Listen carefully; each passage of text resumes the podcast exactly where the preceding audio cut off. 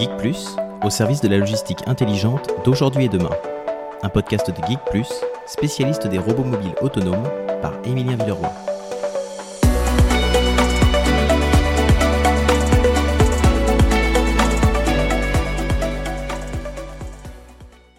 Dans notre précédent épisode, nous avions échangé autour du savoir-faire de Geek Plus et de sa stratégie pour le marché français.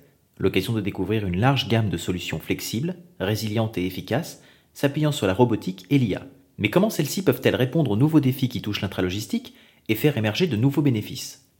Pour découvrir les façons dont la robotique résout les problématiques d'aujourd'hui en entrepôt, mais peut également écrire les nouveaux formats de demain, nous retrouvons au micro Alexis Richet, business développeur grand compte internationaux chez Geek Plus Europe. Bonjour Alexis. Bonjour à tous. Dans le contexte actuel, comment les solutions robotiques peuvent-elles répondre aux besoins en entrepôt, en termes de main-d'œuvre, de sobriété énergétique ou de productivité? En ce qui concerne le contexte, donc on a, on a d'une part une raréfaction de la main-d'œuvre qui est de moins en moins encline à accepter des, travaux relativement pénibles, les métiers de la manutention, euh, force beaucoup de manutentionnaires à se déplacer beaucoup, marcher beaucoup, à porter énormément de charges lourdes. Et donc euh, c'est de plus en plus dur de recruter, en tout cas de fidéliser la main-d'œuvre. Et d'autre part, on a euh, le problème de l'inflation, qui fait que non seulement la main-d'œuvre est plus dure à trouver, plus dure à garder, mais aussi plus chère. Et donc, euh, amener des robots autonomes donc, euh, pour pouvoir digitaliser une partie des process de son entrepôt, ça rend la tâche des employés bien plus attrayante, parce qu'ils passent de simples entre guillemets, pourvoyeurs de force physique à superviseurs de robots, ou en tout cas à des opérations à plus forte valeur ajoutée pour l'entreprise tout en se déchargeant de tout ce qui est pénible, qui peut entraîner éventuellement des, TMS qu'on va déléguer justement à des robots qui n'en souffrent pas. Et donc c'est gagnant-gagnant pour euh, non seulement pour vous, pour, faire monter en compétence euh, vos employés, mais aussi les fidéliser parce que le métier est plus sympa. Et vous allez vraiment arriver à un écosystème de travail euh, bien plus enrichissant pour vos collaborateurs. Ça concerne aussi tout ce qui est ben, l'énergie nécessaire au fonctionnement d'un entrepôt. La préparation de commande, dans un entrepôt traditionnel, on doit mettre en route l'ensemble de l'installation. Que ce soit pour un colis ou 10 000 colis, tout, euh, tout doit être euh, en fonctionnement en même temps. Dans le cas d'un entrepôt robotisé, on va envoyer uniquement le nombre de robots nécessaires euh, précisément pour le nombre de colis ou de, commandes à préparer. Et donc ça nous permet d'économiser non seulement des gains de, consommation électrique sur l'utilisation des, systèmes, des équipements dans l'entrepôt, mais aussi les robots de picking et de, tri fonctionnent dans un environnement encagé. C'est des zones uniquement dédiées au, fonctionnement des robots. Et donc ces zones, on n'a pas besoin de les chauffer, on n'a pas besoin de les éclairer, euh, autant que s'il y avait une présence humaine. Et ça aussi, c'est des gains aussi assez conséquents sur le fonctionnement général d'un entrepôt, notamment en termes d'énergie. Et nous, on, estime que certains clients ont gagné jusqu'à 75% d'économie d'énergie euh, sur la partie qui est entièrement dédiée euh, aux robots. L'automatisation est donc devenue en quelque sorte un nouveau standard pour les organisations logistiques? Comme vous le mentionnez, c'est vraiment devenu, euh, c'est en train de devenir la norme, tout simplement, hein.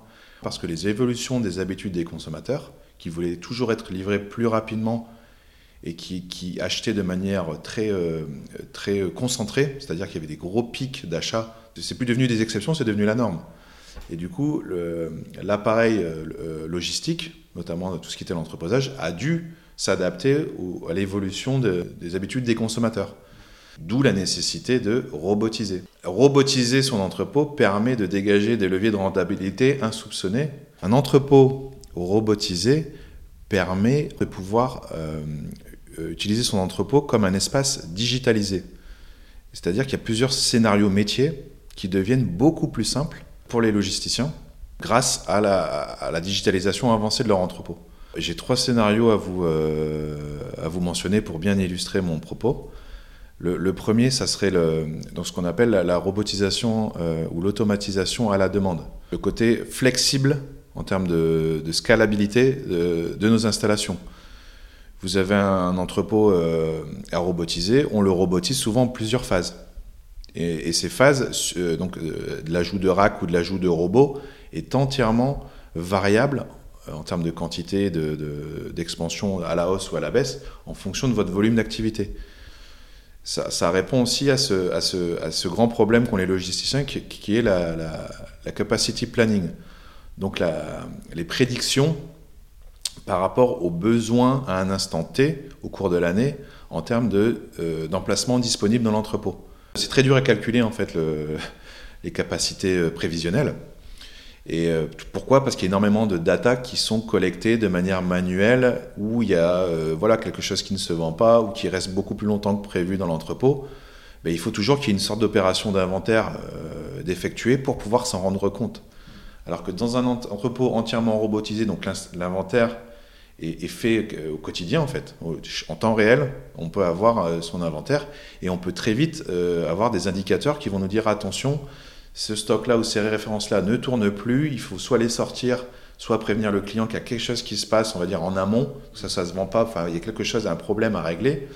Et on peut aussi, euh, au contraire, voir des, références qui sortent beaucoup plus vite que prévu. Il va falloir les réapprovisionner beaucoup plus vite et on n'a pas besoin d'attendre que quelqu'un s'en rende compte, entre guillemets. On va pouvoir prévenir notre client et pas au bout de trois mois, au bout d'un mois ou quand on arrive en rupture.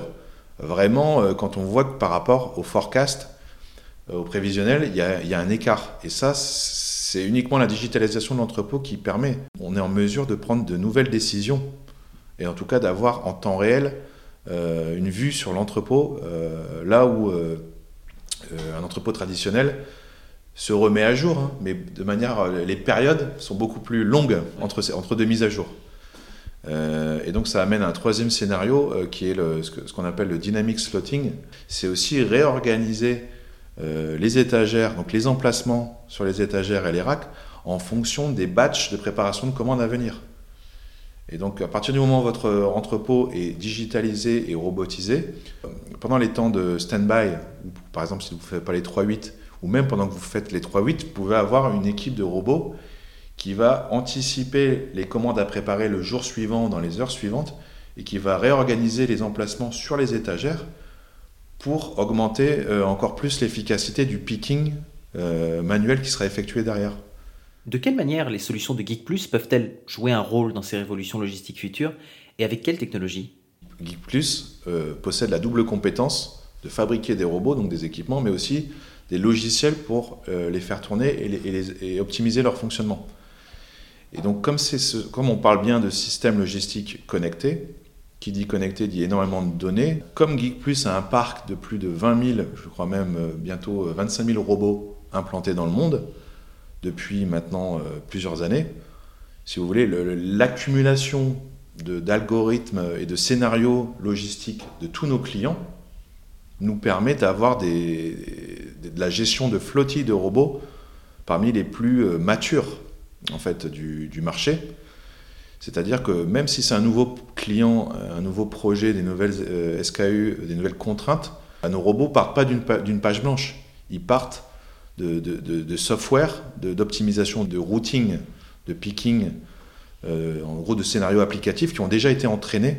Bien entendu, on, on incorpore toujours les spécificités de nos clients pour toujours faire du fine-tuning, donc vraiment euh, les logiciels qui font fonctionner les robots. Euh, mais en fait, euh, dans des installations où on a euh, voilà, 100, 200 robots, et nous en Europe, on est, en termes de, nombre de robots installés, on a, plus de 5 projets à plus de 100 robots et 2 projets à plus de 200 robots, donc sur un seul site.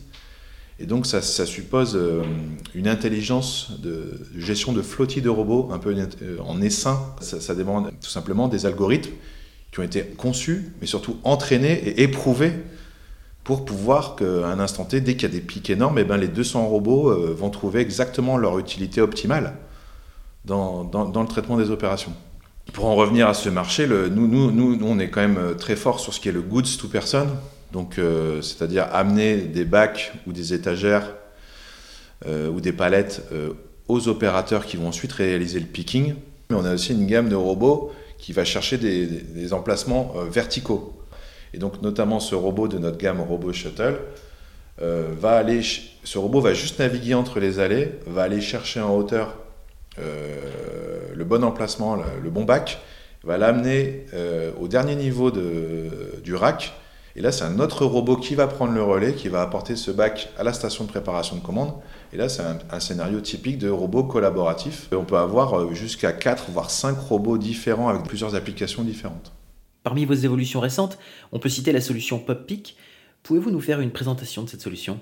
Le PopX, c'est notre dernier robot qui a été ajouté euh, très récemment à notre gamme cette année en Europe. Et c'est quoi le PopX eh ben, Tout simplement, c'est une station de préparation de commandes robotisée. C'est-à-dire que plutôt que de laisser le, manutentionnaire euh, trouver le bon emplacement sur une étagère mobile, par exemple, qui lui est présentée, on va tout simplement lui présenter uniquement le bac dans lequel il doit piocher des articles. Il n'a plus à trouver le bon emplacement, il, n'a plus qu'à piocher la bonne quantité. Donc ça réduit encore plus le risque d'erreur dans la préparation de commande, mais aussi et surtout ça permet des gains de productivité encore plus conséquents, dans le sens où il n'y a plus qu'un check de quantité à faire lorsqu'on prépare une commande.